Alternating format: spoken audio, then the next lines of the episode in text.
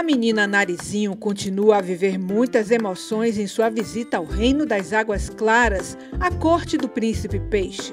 Vovó Naná conta agora para você o quarto capítulo de Reinações de Narizinho, livro escrito por Monteiro Lobato. Agora, vovó Naná contando histórias para você dormir. O príncipe escamado apresentou Narizinho a Dona Aranha, uma maravilhosa costureira. E Dona Aranha criou o vestido mais lindo do universo e vestiu Narizinho de uma forma encantadora. Vejam esse capítulo, ele é emocionante. Chegou a hora da festa. Dando a mão a Narizinho, o príncipe dirigiu-se ao salão de baile. Como é linda! Exclamaram os fidalgos, lá reunidos, ao verem Narizinho entrar. Com certeza é a filha única da fada dos sete mares. O salão parecia um céu aberto. Em vez de lâmpadas, viam-se pendurados do teto buquês de raio de sol, colhidos pela manhã. Flores em quantidade, trazidas e arrumadas por beija-flores, tantas pérolas soltas no chão, até que se tornava difícil de andar. Não houve outra que não trouxesse a sua pérola para pendurá-la num galinho de coral ou jogá-la por ali como se fosse um cisco. E o que mais tinha no chão eram pérolas, eram flores. O que não era flor era nácar. O que não era nácar era rubi esmeraldas, outros diamantes, uma verdadeira, maravilhosa beleza. O príncipe havia convidado só os seres pequeninos, visto ser também pequenino e muito delicado de corpo. Se um hipopótamo ou uma baleia aparecesse por lá, seria o maior dos desastres. Narizinho correu os olhos pela assistência. Não podia haver nada mais curioso. Besourinhos de fraque e flores na lapela conversavam com baratinhas de mantilha e miosotes nos cabelos. Abelhas douradas, verdes e azuis falavam mal das vespas de cintura fina, achando que era um exagero usarem coletes tão apertados. Sardinhas aos centos criticavam os cuidados excessivos que as borboletas de tocador de gás tinham com o pó das suas asas mamangavam de ferrões amarelos, corriam pelos salões, mas não mordiam ninguém. Canários cantavam, beija-flores beijando flores, camarões camaronando, caranguejos caranguejando. Tudo que é pequenino e não morde, pequenino e não mordendo, só sorrindo. Narizinho e o príncipe dançavam a primeira contradança sob os olhares de admiração da assistência. Pelas regras da corte, quando o príncipe dançavam, todos tinham de se manter de boca aberta, olhos bem arregalados. Depois comentavam sobre a grande quadrilha. Foi a parte que Narizinho gostou mais. Quantas cenas engraçadas, quantas tragédias. Um velho caranguejo que tirava uma gorda taturana para valsar. Apertou-a tanto nos braços que a furou com ferrão. A pobre dama deu um berro ao se ver espirrar aquele líquido verde que as taturanas têm dentro de si. Ao mesmo tempo que isso se dava, outro desastre acontecia com o besouro do Instituto Histórico, que tropeçou numa pérola e caiu e se desconjuntou todo. O doutor Caramujo foi chamado às pressas para consertar a taturana e o besouro. Que bom cirurgião! exclamou Narizinho, vendo a perícia com que ele arrolhou a tatuarana e consertou o besouro. E trabalha cientificamente, refletiu a menina, notando que antes de tratar do doente, o doutor nunca deixara de fazer o diagnóstico. Amanhã, sem falta, vou levar Emília ao consultório dele, disse Narizinho ao príncipe. E, por falar, onde anda a senhora Emília Desde a briga com Dona Carochinha que não a vi mais, nem eu. Acho bom que o senhor príncipe mande procurá-la. O peixinho gritou para o mordomo que achasse a boneca sem demora. Enquanto isso, o baile prosseguia. Vieram libélulas que gozavam a fama de ser as mais leves dançarinas do mundo. De fato, dançavam sem tocar os pezinhos no chão, voando o tempo todo. A linda valsa das libélulas estava na metade quando o mordomo apareceu, meio afobado. Dona Emília foi assaltada por algum bandido, gritou ele. Está lá na gruta dos tesouros, estendida no chão, como morta. Imediatamente, Narizinho pulou do trono e correu em salvação da sua querida bruxinha. Encontrou-a caída por terra, com o rosto arranhado, sem dar menor acordo de si. O doutor Caramujo Chamado com urgência, despertou-a com um bom beliscão, depois de fazer o indispensável diagnóstico. Quem será o monstro que fez isso para a coitada?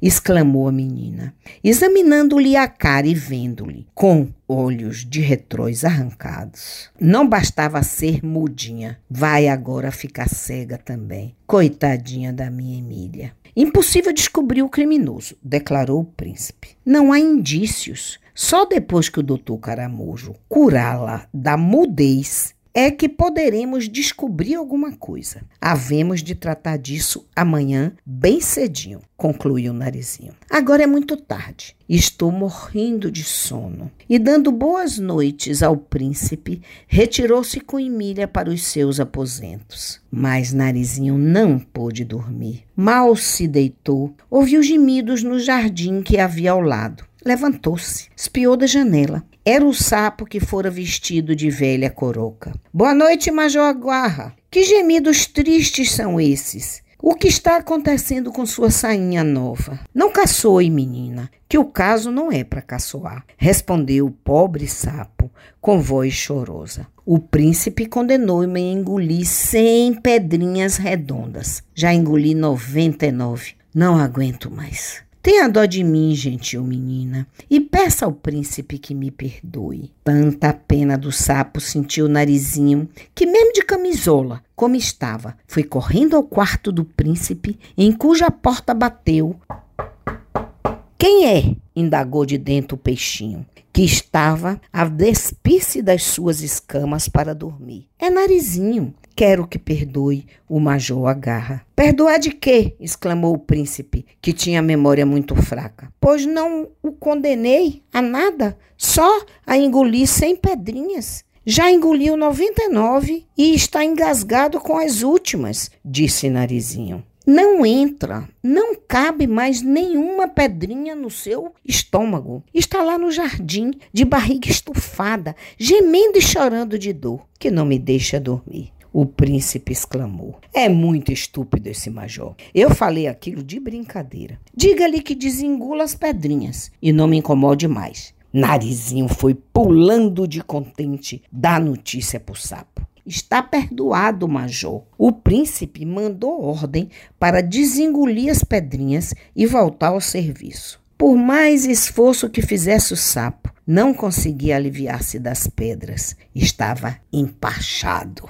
Impossível, gemeu ele. O único jeito é o doutor Caramujo abrir-me a barriga com sua faquinha e tirar as pedras uma por uma com o ferrão de um caranguejo que lhe serve de pinça. Nesse caso, muito boa noite, senhor sapo. Só amanhã poderemos tratar disso. Tenha paciência e cuide para não morrer até lá. O sapo agradeceu a boa ação da menina, prometendo que, se pudesse fugir das garras do príncipe, iria morar no sítio de Dona Benta para sempre, para manter a horta limpa de lesmas e de lagartas. Narizinho recolheu-se de novo e já ia pulando para a cama quando se lembrou do pequeno polegar que deixara escondida dentro da concha. Ah, meu Deus, que cabeça minha! O coitadinho deve estar cansado de esperar por mim e foi correndo à Gruta dos Tesouros, mas perdeu a viagem. Polegar havia desaparecido com concha e tudo. Aqui é vovó Naná contando a história de Narizinho, a menina do nariz arrebitado e o sítio do pica-pau amarelo. E agora é hora de música. Vovó Naná canta Nessa Rua, uma linda canção.